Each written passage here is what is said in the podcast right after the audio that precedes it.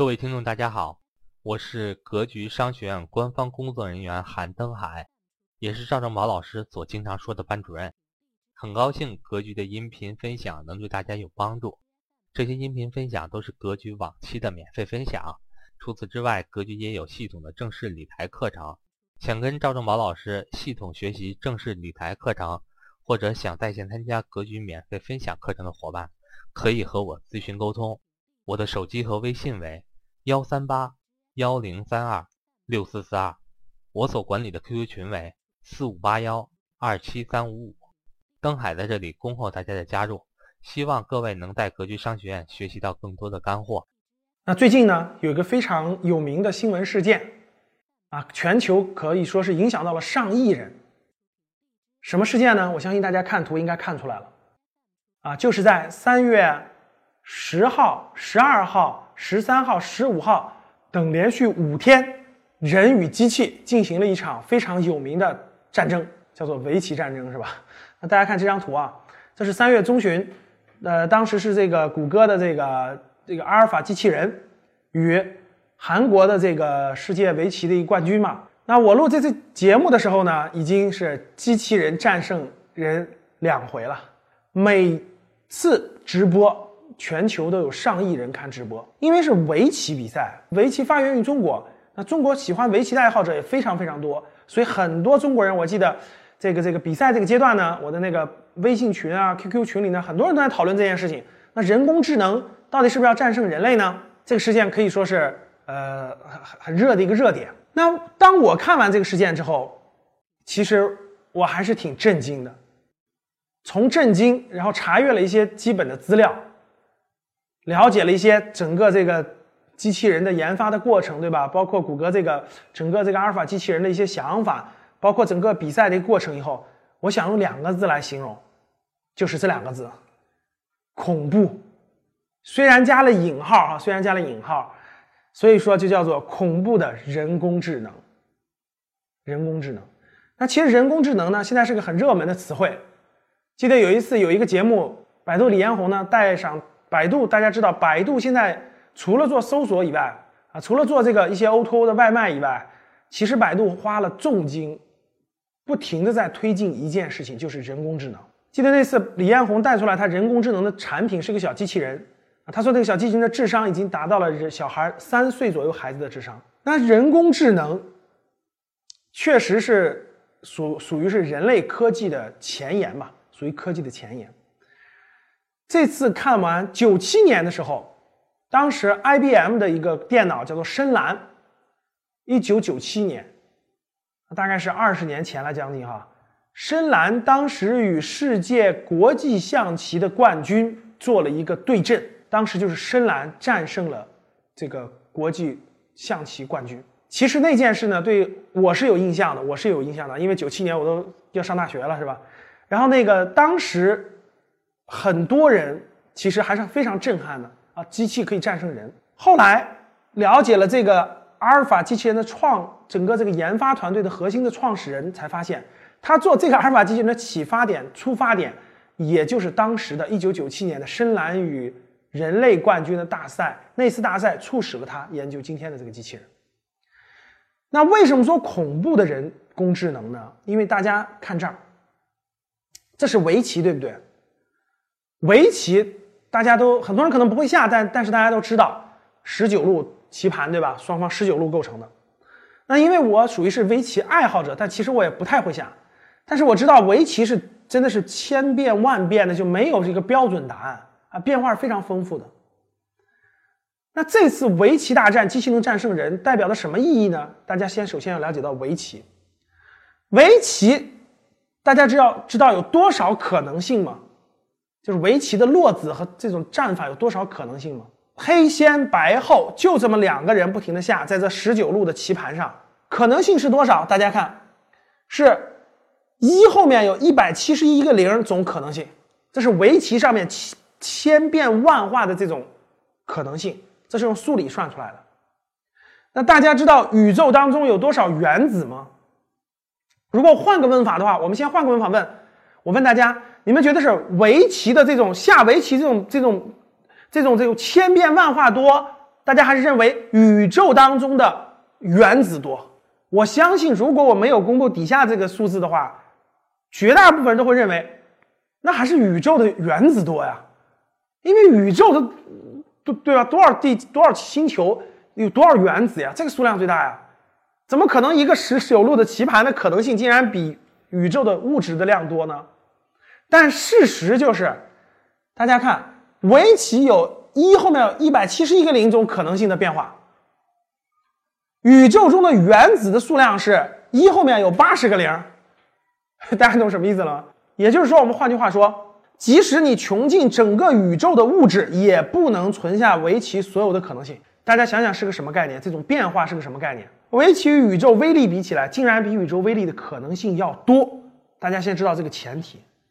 那知道这个前提了，大家想一想，机器与人对战的时候，在这么多种变化当中，如果说这个变化是有数的，如果说这个变化是十万次，对吧？是一百万次，是一亿次，没关系，计算机可以提前输入计算机的计算机的储存里，它根据你的出招，它可以从库房里，从它的大库里面调出来各种各样的应对策略，对吧？因为它都知道了怎么应对，怎么应对，全储存好了，它可以迅速调调出来跟你应对，这是可以的。但奇怪的就是，它是无穷多次啊，那说明这个机器不是在调数据，它已经在思考了，就它已经在思考了，它思考用什么方式可以对战你。所以这一次人机大战，很多评论真的是那样的，很多看完了，很多人说，感觉这个阿尔法的这个思路比人的这个围棋冠军更有格局，布局更深远。思路更开阔，那大家理解了，一个机器它做了一个非常非常复杂的，在棋类运动中所有的这种对弈型的博弈型的游戏当中，围棋是最复杂的，围棋比国际象棋、象棋其他所有的都复杂。那在围棋当中都可以战胜世界冠军，说明他的思考达到什么地步？大家想一想，可能有人说，那也许他思考的就是围绕围棋的这个东西啊。他只是围棋程序化的呀，别的他不会思考，那这只是暂时的。那我们我记得，在二零一五年的时候，我看过一部电影，这部电影的名字叫做《终结者四》。我相信大部分人都看过《终结者》系列电影某一部，对吧？或者某一某一部分。那《终结者》这部电影其实有历史有二十年的时间了，演员大家都知道施瓦辛格。美国知名演员，美国加州前州长，对吧？施瓦辛格。我记得我看《终结者一》的时候是很小，我记得我是上初中，也不知道是，反正很小了。《终结者一》，后来《终结者二》《终结者三》，现在是《终结者四》，我记得是二零一四年、一五年上映的。《终结者四》也叫做《终结者二零一八》。为什么叫二零一八呢？这部电影它是一个科幻电影，它这个电影科幻的是二零一八年。大家想想，我们今年是二零一六年啊。以前看电影，我记得以前咱们看科幻电影是，到二零二零二零零零年的时候，宇宙宇宙变成了什么样的，人类变成了什么样的，是吧？然后发生了大战，什么核大战。咱们现在已经过了两千二零零零年了。然后我记得以前小时候看的科幻电影都是二零一零年，就觉得哇塞，那是人类的 人类什么地步了哈？结果现在咱们是二零一六年，这部电影的日期是二零一八年。发生了什么事情呢？下来我建议大家看一看哈，我们也不是纯去看这个施瓦辛格这个硬汉哈。这部电影的意思就是，有一个公司，它开发了各种各样的智能，这个智能可以联网了。智能联网以后呢，产生了一个非常智能的一个一个一个一个大脑。这个大脑是看不见的，它就存存在于这种机器整个这个智能这个网络空间里，叫做天网。啊出发点是好的，这个天网呢，可以给人类的生活带来更多的便捷、更多的帮助，可以帮你运算，可以预知很多灾难，做很多预测、金融分析等等等等，可以做很多很多。所以在天网发布的那一天，已经未来的人，对吧？未来的人已经知道天网，天网未来的结果就是造成了整个人类社会的破坏啊！天网有了自我意识。它调动了全世界美国各个大国家的这个核弹，因为那些那些大家知道，这些武器系统，特别是自动化的武器系统，不是人操纵的，是是机器操纵的。我举个例子，大家都知道，俄罗斯后期有个是有个手提箱，对不对？手提箱输入密码，输入所有的密码，然后这个核武器就可以发射了。这些密码就可以传输信息，传输到核，传输到航空母舰上，传送到那个核核核潜艇上，核导弹军舰上，包括那些那个核发射井，它就可以发射了。它是它是看信息的，它不是靠人的。比如人必须摁了三个按钮才能发射，不是，它是指挥中心那发把密码输对了，所有的密码输对了，它就可以发射了。然后天网就可以就控制了所有的这些东西，它有自我意识了。然后这个电影就演的就是天网就开始把所有的人类的什么核武器、核导弹就全部都发射出来了，瞄准他想瞄准的目标，所以人类就发生了大毁灭。啊，最后只有一一支抵抗军去抵抗这些这个天网的这种机器人的战士。啊，这个电影呢大概就是讲这个过程，就讲一个怎么这个拯救人类的故事。所以说呢，一提到天网这个词，大家在百度里搜一搜就知道了，它就指的是什么意思？指的就是人工智能系统。经过发展到一定程度，拥有了自我意识。拥有自我意识之后，它不受人的控制了，开始毁灭人类，发展自己的意识。我觉得我应该这么发展，人类让我这么发展，no。他向人类说 no 了，我要这么发展，这么发展，这么发展。这就是自我意识。这个故事就是说，二零一八年发生的。那当然，大家觉得很远很远呀，对不对？现在的人工智能才到什么地步呢？什么时候才能影响到人类的生活呢？那我们马上看一段记者与谷歌的人工智能的工程师的一段对话。如果大家喜欢我们的节目，那大家可以扫一下屏幕下方的二维码。那第一个二维码呢，是我们的微信公众号。我们会通过微信公众号的方式给大家每天推送关于我们的资讯和信息。第二个二维码是我们格局各地粉丝的城市群，大家可以加入其中，与同城的粉丝互相交流。同时，我们的音频也会同步在喜马拉雅平台更新，大家搜索“格局商学院”官方电台就可以同步收听了。感谢大家。那大家看。这是谷歌的人工智能专家与记者的一个对话。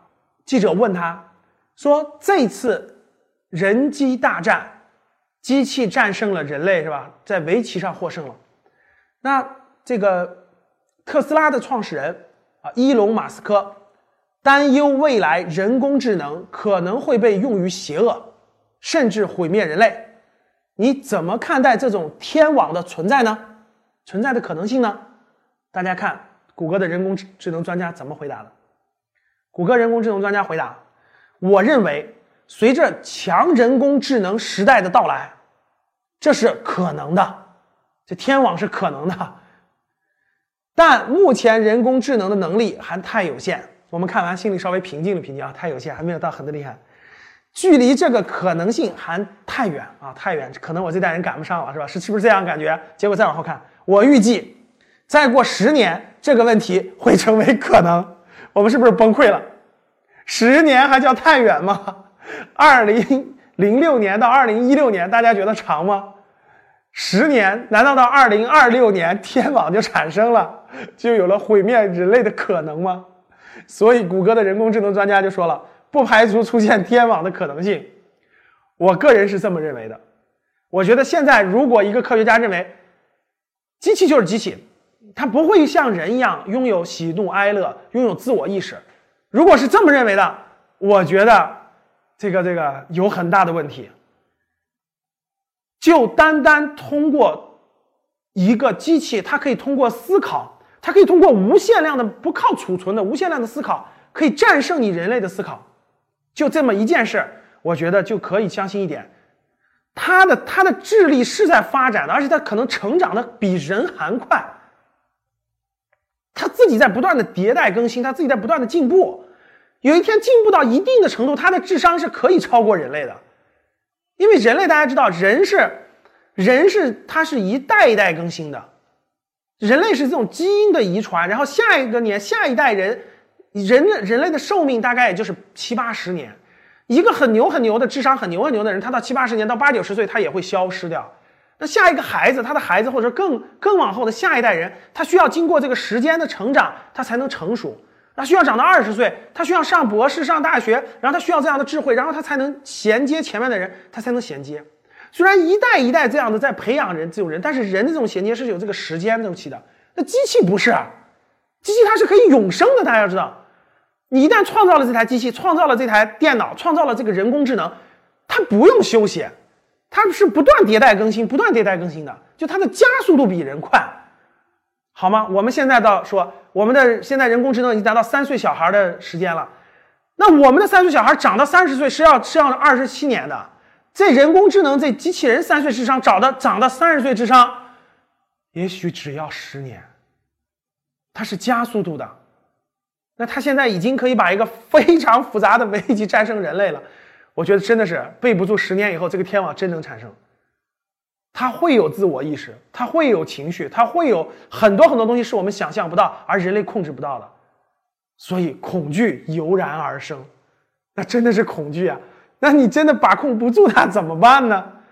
那大家看过很多电影对吧？科幻电影很多很多电影，不仅是《终结者四》，那最后的结果就是人类人类不是跟人类打仗，大家看那科幻电影，人类跟人类打仗已经很少了，不像什么第一次世界大战、第二次世界大战，人类跟人类人类打仗。到后面，大家可以看到，都是人类跟外星人打仗，或者人类跟异形打仗。大家知道异形，大家看过异形系列，就是生物科技发展到一定程度以后，那个基因变形了，异形长得跟怪物一样，对吧？力量特别强大，消灭人类；要不就是跟机器人打交道，就这种智能这种机器人打交道。所以大家看，最后人类的这个敌人不是人类自己啊，是外星人，是生物的变异，是人类创造的这种智能的这种超过人类以后的不受控制。所以我也很担心，我也很担心。那前一阵看那个霍金是吧？那个理论物理学家那霍金也很担心，所以也很担心人类有一天控制不住怎么办？所以说很多大导演的科幻电影，我觉得是有一定道理的，是吧？这个呢又衍生出来了，我觉得又衍生到了一点，就是我们也是经常交流的，有时候我会想的，人类难道我们现在这个地球上的人类是唯是唯一一次偶然性出现的吗？说的简单点，就是有没有这次人类文明之前的人类文明在地球上？大家看到很多科幻的书、奥妙的书，很多里面书包括很多论证说，地球上其实人类已经有过，咱们是第二轮了啊，曾曾经有过一轮是吧？是我我记得我小时候看过一本科幻的书，那本书说月月球就是上一波地球上的人类创造的，其实是个人造的。那很多人都说里面其实有上一代人的一些遗留的人还在关注着我们，包括很多科学探秘，我记得小。时候看的什么，在玛雅文化呀，很多地方的文明呀，有那种建筑物其实是那个核反应堆的结构，只是被损毁了。包括大家理解的恐龙曾经在地球上比我们人类活得更好，那今天没有了。到底是外星球撞了一下地球产生的烟尘把它消灭了，还是各种各样的形式呢？那总之这些探知，那是不是第一波人类文明当时是被自己的科技太发达了，然后把自己毁灭的？等等等等，总之，我心中一直有一个疑问。我觉得科技，人类有人类有好几千年了，是吧？中国历史有五千年了。最近这人类两百年来，是的，科技得到了无限的创新，得到了无限的发展，人类社会发生了很大的变化。人们可以坐飞机，甚至可以坐飞船，很大的变化。但是同时，大家也看到了，人类在无限的攫取地球的很多资源。啊，无论石油，无论煤炭，无论各种各样的资源，人类在做着很多透支未来的事情。我相信这件事大家都能理解。人类在各个方面都在做着透支未来的事情。地球本来的寿命有四十亿年，那是不是会由于这个人类科技的发展，不断的透支未来，让地球的寿命最后缩短了十亿年呢？无论是包括我们的金融市场，其实都是透支未来。人类的聪明，人类的科技，会不会反而是动了这种潘多拉的盒子，让地球造成了毁灭的更快呢？这不是我说的，我我记得是很多科学家、很多企业家都有这样的顾虑，都有这样的顾虑。总之，大家可以看得到，满大街跑的都是汽车的时候，我们走不动了。啊，当我们已经离不开电的时候，每一度电的每一度电、每一个光，难道不是烧着几亿年前的能源才产生的吗？我们今天可以没有网络吗？如果没有网络，我们都没法生活了。没有 WiFi，没法生活了。但是 WiFi 的使用、电波的传输，其实也在改变着很多很多的东西。所以，这也是留给我们很多人的这个这个这个这个疑惑吧，很多疑惑吧。关于这次人机大战，还有一个非常有意思的地方，就是这个阿尔法叫阿尔法狗对吧？阿尔法机器人的创始人，我们可以聊聊这个人，以以便让大家对人工智能有更深刻的了解。这个人呢很有特点，他是七六年生人，到现在正好四十岁，四十岁。他呢是还跟我们中国人有点关系是吧？他的父亲是希腊希腊人。塞浦路斯血统，他的母亲是华裔新加坡人，所以他他有一定的华人血统。他的这个人是非常聪明的，这个人，这个人在就是三四岁的时候就开始接触棋类了，就开始接触棋类这种脑力的这种棋类，无论是象棋啊、围棋，大概在八岁左右的时候，其实就棋棋已经非常精湛了，参加一些国际的参加一些国际的比赛。那他的成长经历呢，其实。这个我是我们做教育的哈，看完他这个故事以后查资料，我觉得他的这个成长的故事，包括家庭教育，真的值得借鉴哈。他成长的时候，他的父母就不断的培养他一件事，叫做好奇心，从来不抹杀他的好奇心。举个很简单的例子，当他在五六岁时候表现出对围棋很大的兴趣的时候，他爸妈会两个人一起陪着他到当地的那种围棋的玩具店去玩，就可以玩一天，让他去碰各种他喜欢的事物。在八岁的时候，他父亲就给他买了第一台电脑，让他随便去拆了装、装了拆、编程等等等等，就是不断的培养他的兴趣，不断的培养他的好奇心。所以呢，他就不断的成长，在十几岁的时候就得过国际的这种游戏类的这种大奖。他生活在英国，在英国，嗯，后来非常优秀，上了剑桥大学，一直读的神经系统科学的博士。大家想想他学的这种科学哈。其实他在很年轻的时候创，他就是一个游戏开发者，他就开发那种网络游戏，去开发网络游戏。在这个九七年，当他看到深蓝机器人战胜国际象棋大师的时候，他第二年他就开发，他就创办了一个公司，他就开发，他就相信人类他就要战胜围棋，因为他围棋比那个难嘛，他也喜欢围棋，他就开发这种人工智能的机器。后来他学了。这这在非常好的学校，英国非常好的学校学的这个神经系统科学，学了这个人工智能，他又去学心理学，心理学，然后他就创办了一家公司，很早创办了一家公司，叫做这个这个深度思考。这家公司呢，在二零一三年的时候，被谷歌以四亿英镑给收购了，四英镑相当于多少钱呢？相当于六点五亿美金。所以说啊，各位这个。科学家其实也是才会成为大的企业家，有创新嘛哈。像哈萨比斯这个这个创始人呢，就第一先收获了收获了自己的财富，他不会扔掉他的梦想，他还喜欢做这个人工智能这事儿，他就跑到谷歌的这个公司里去工作去了，作为谷歌的这个人工智能方面的专家，这个这个项目领导者、产品经理、副总裁，就去开发人工智能。像整个这个阿尔法狗的这个研发团队，他就是带头人，他就是带头人。四十岁的时候，他就创造出了这么惊人的人工智能产品。所以，他现在是游戏开发者、神经系统科学家、人工智能科学家、企业家、心理学家，那是属于是这种小时候是学霸是吧？现在属于是这种这个这个非常。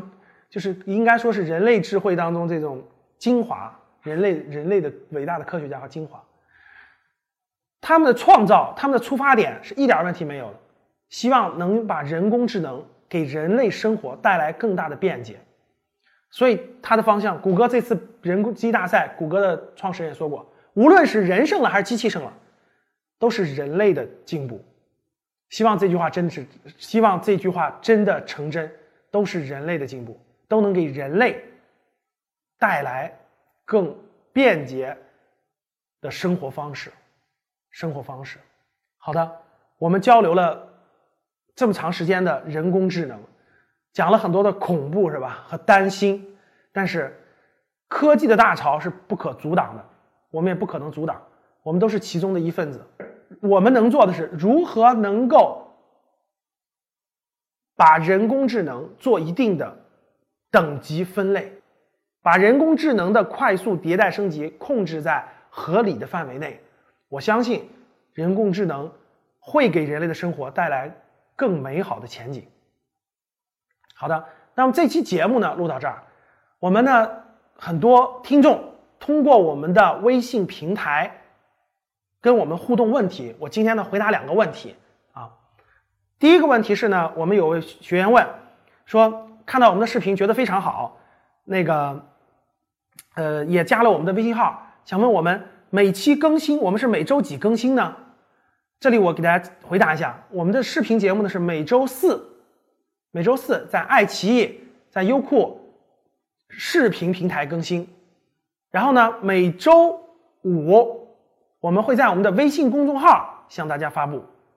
那同样的，在每周四喜马拉雅平台，我们的音频节目也会同步更新。所以大家知道，视频节目呢在爱奇艺上、在优酷上都可以看得到，那音频节目呢在喜马拉雅上可以看得到。那第二个问题，有很多问，也也有。人问这样的问题，说：“这个我看了一期节目，讲的是二零一六年体育经济向大爆发，讲的非常好。那我想知道，呃，这个我从哪可以了解到体育行业的这些新兴创业型的公司呢？他们在哪了解到呢？这个我回答一下。呃，每年呢，因为体育行业发展非常快，有大量的新兴的公司现在每年拿到投资。从哪可以获得这些信息呢？大家可以关注我们格局的网站。”关注我们格局网站三 w 点格局一百点 com，那我们会每我会每个月呢会给大家有一期公开课，这一公开课呢主要是给大家讲解选拔出一些这个月拿到大额风险投资的企业，其中就有一些是体育行业的，我会在这些这个公开课当中呢给大家讲解这些公司分别是什么公司，商业模式是什么，呃在哪办公等等。那大家可以关注我们的直播的公开课，也可以通过我们的网站去看录播的视频，你就可以了解到这些公司的情况了。好的，今天我们就讲到这儿，还是欢迎大家扫屏幕下方的二维码与我们互动，有任何问题可以与我互动，我在节目当中跟大家回答。好的。